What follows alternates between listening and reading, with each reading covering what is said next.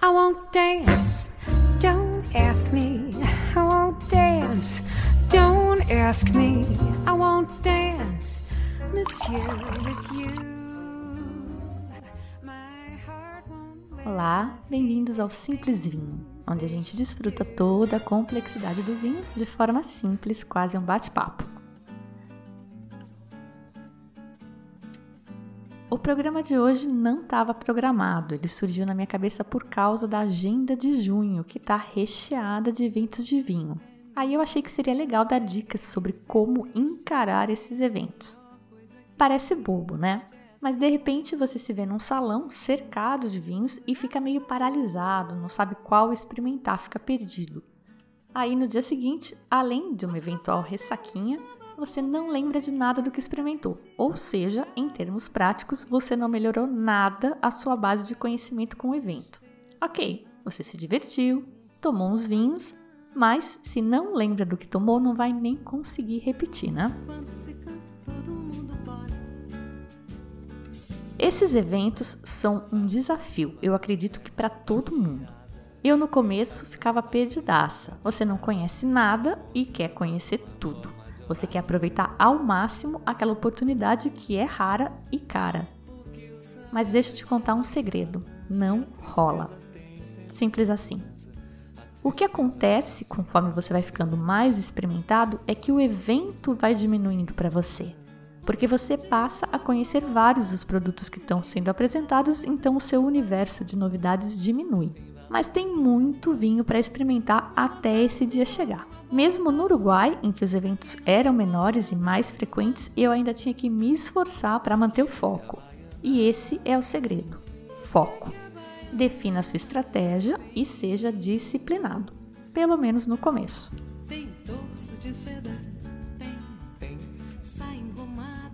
Comparando com o tipo de experiência que para nós brasileiros é bem mais comum, a gente tem a churrascaria. Eu há muito tempo nem vou em churrascaria e quando vou não é daquela de espeto corrido, eu peço à la carte. Se eu fosse numa churrascaria de espeto corrido hoje, eu já tenho os meus macetes. Eu não vou me entupir de porcaria, né? Batata frita, mandioquinha, blá blá blá. Nem de carne de segunda. Foco! Eu quero picanha, mignon, certo? É isso aí. Foco! Só que com vinho é mais complicado, porque a variedade é infinitamente maior do que essa distinção entre carne de primeira, carne de segunda e batata frita. É muito mais difícil. Então, vamos tentar organizar esse raciocínio. Primeiro de tudo, qual é o seu objetivo? Por exemplo, o meu objetivo na degustação de lançamento do Guia dos Coteados no começo desse ano era conhecer o Matias Michelini. Eu não tinha conseguido quando eu estava em Mendonça e eu estava obcecado. Cheguei no evento, cheguei cedo e isso é legal porque costuma estar mais vazio no começo e depois vai lotando. Eu cheguei cedo, achei o Michelini, estacionei ali do lado e experimentei tudo que ele tinha. Cuspi muito. Tenha dó do seu fígado, você não tem que engolir tudo. Ainda mais num evento grande assim. Você só engole quando vale a pena. Em outros eventos que eu tenho ido aqui agora no Brasil, o meu objetivo tem sido conhecer os vinhos nacionais. E eu adoro bater papo com o pessoal do stand quando o cara é bom de papo. Ele vai contar a história do vinho, ele vai contar curiosidades, é sempre muito legal. Às vezes é um promotor que tá meio só servindo vinho, já me aconteceu até do cara tá servindo um vinho de 600 reais a garrafa e ele nem beber, ele não sabia dizer nada sobre o vinho. E isso, além de ser chato, é uma puta mancada do organizador do evento, né? Mas geralmente quem tá servindo é um sommelier ou até o próprio produtor ou enólogo sempre tem uma história interessante para contar sobre aqueles vinhos. E para mim, a história do vinho é pelo menos um terço da experiência. Eu curto mais vinho com história. Você pode traçar o seu objetivo como uma uva.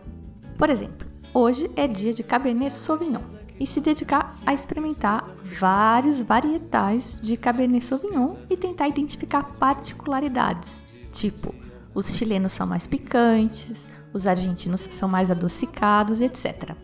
É importante prestar atenção e, se possível, até tomar notas.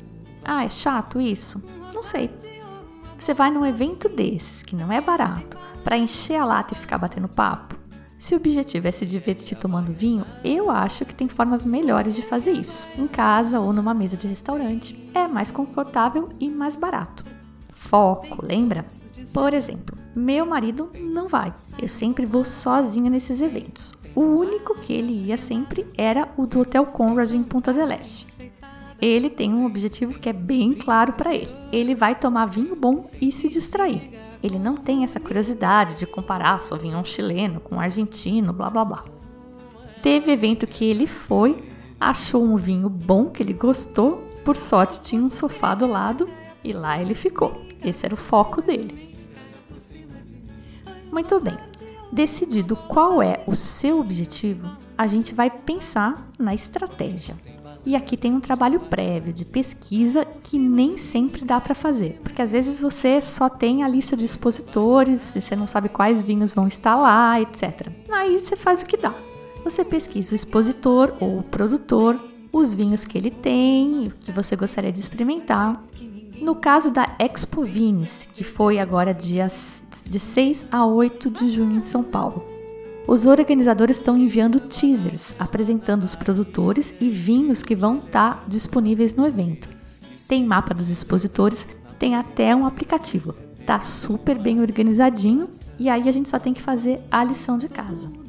No da Gran Cru, que também foi na semana passada, a hora que a gente entrava, a gente ganhava um livrinho que tinha todos os vinhos que eles estavam mostrando organizado segundo os, as bancadinhas que eles tinham feito. Então tinha o Terroir do Pinot Noir, Terroir Novo Mundo, Terroir Velho Mundo. E o livrinho estava organizado com os vinhos em cada uma dessas bancas e tinha até os preços dos vinhos. Então você podia definir que a sua estratégia seria focar nos vinhos acima de 200 reais, por exemplo. Com relação à estratégia, seja razoável, trace uma meta factível, mas não desafiadora. Eu acho que o objetivo principal com vinho é sempre se divertir. Voltando ao meu exemplo do Descorchados. Então, eu conheci o Michelin e depois fui rodar, sempre procurando os estandes menos concorridos, onde acaba rolando um papo mais legal. E é só circular. Eu não sei o que acontece com o povo, vai todo mundo num determinado stand numa mesma hora. Aí você passa ao redor disso, procura um outro lugar que esteja mais vazio e depois você volta. Sempre funciona, você sempre consegue achar o produtor que você quer sozinho. Tire foto dos rótulos que você gostar. Não de todos, senão você acaba perdendo o poder de diferenciação. Se der para fazer anotações, como eu já tinha dito, melhor ainda.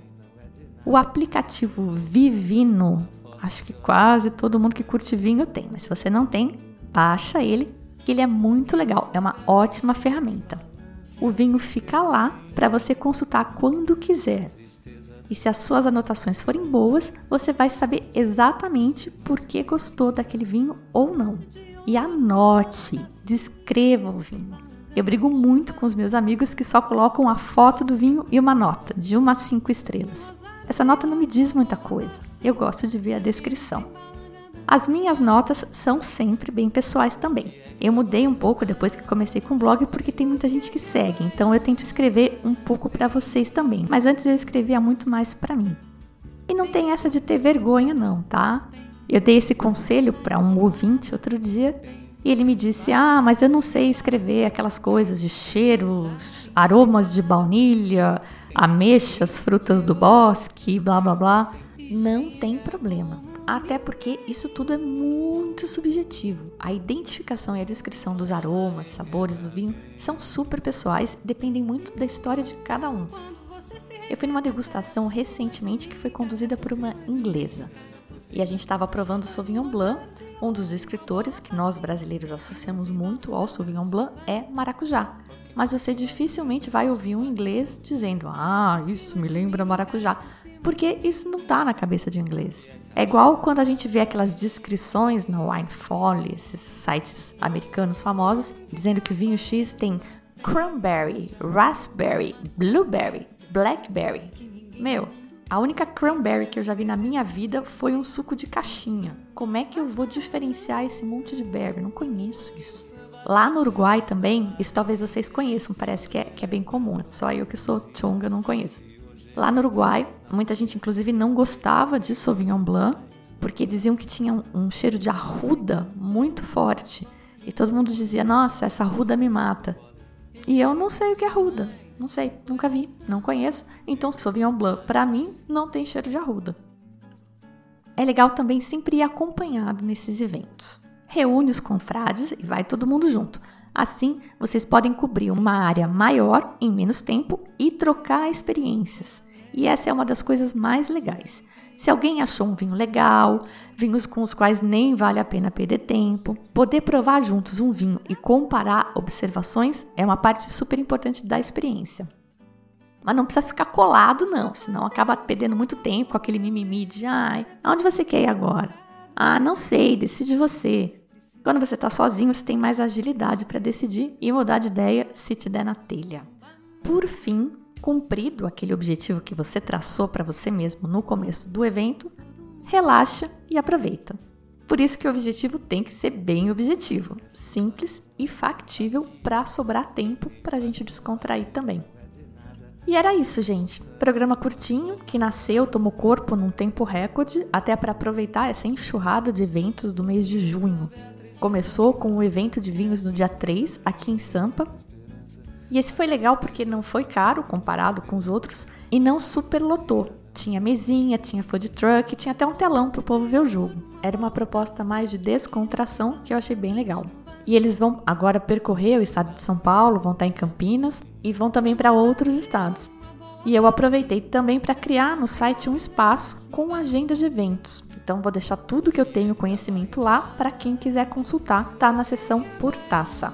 Se souber de mais evento, manda para mim e eu compartilho lá também e assim a gente vai popularizando esse mundo delicioso. Aproveitem esses eventos para expandir seu mundinho, seu conhecimento de vinhos, seu paladar e seus contatos. Conheci muita gente legal por causa do vinho. E agora vamos falar de confraria? Bom, estava pré-agendado para o dia 21, mas acabou mudando para não competir com esse monte de evento legal de vinho que está rolando em junho. Inclusive, justo no dia 21, começa a Feira de Vinhos do Extra. Eu tô super entusiasmada. Será que vai ser tipo a Feira do Jean lá no Uruguai? Parece que tá bem organizada, com palestras, alta expectativa. E então, a nossa confraria ficou pro dia 12 de julho e tá com uma pegada bem didática.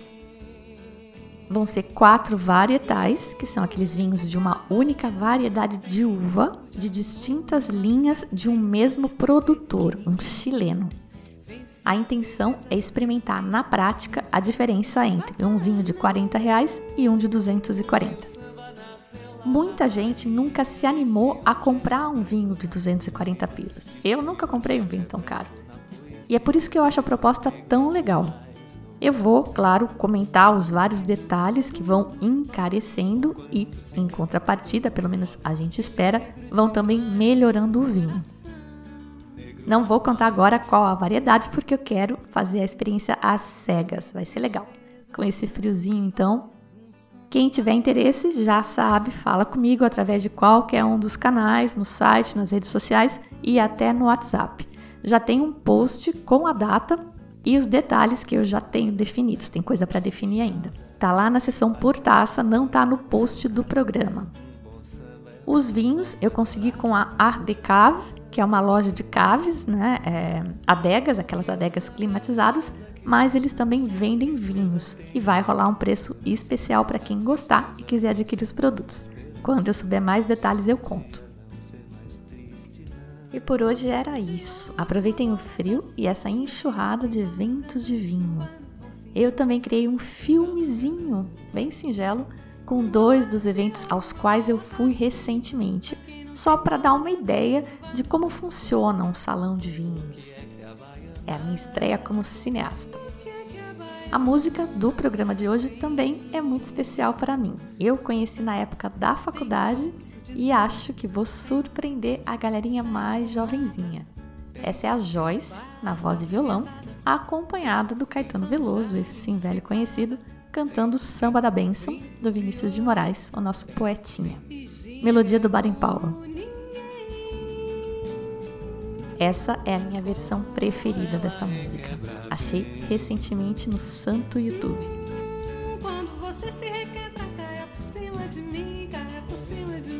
Salve YouTube! Na abertura, como sempre, tivemos Jane Murray e Michael Bublé com I Want Dance. Aliás, maridarre boa essa, né? Vinha música. Eu recentemente aumentei a quantidade de programas captada pelos podcatchers. Apareciam só os últimos 10, agora vão aparecer os últimos 50 e eu notei que teve um, um aumento importante no volume de downloads, muito pontual.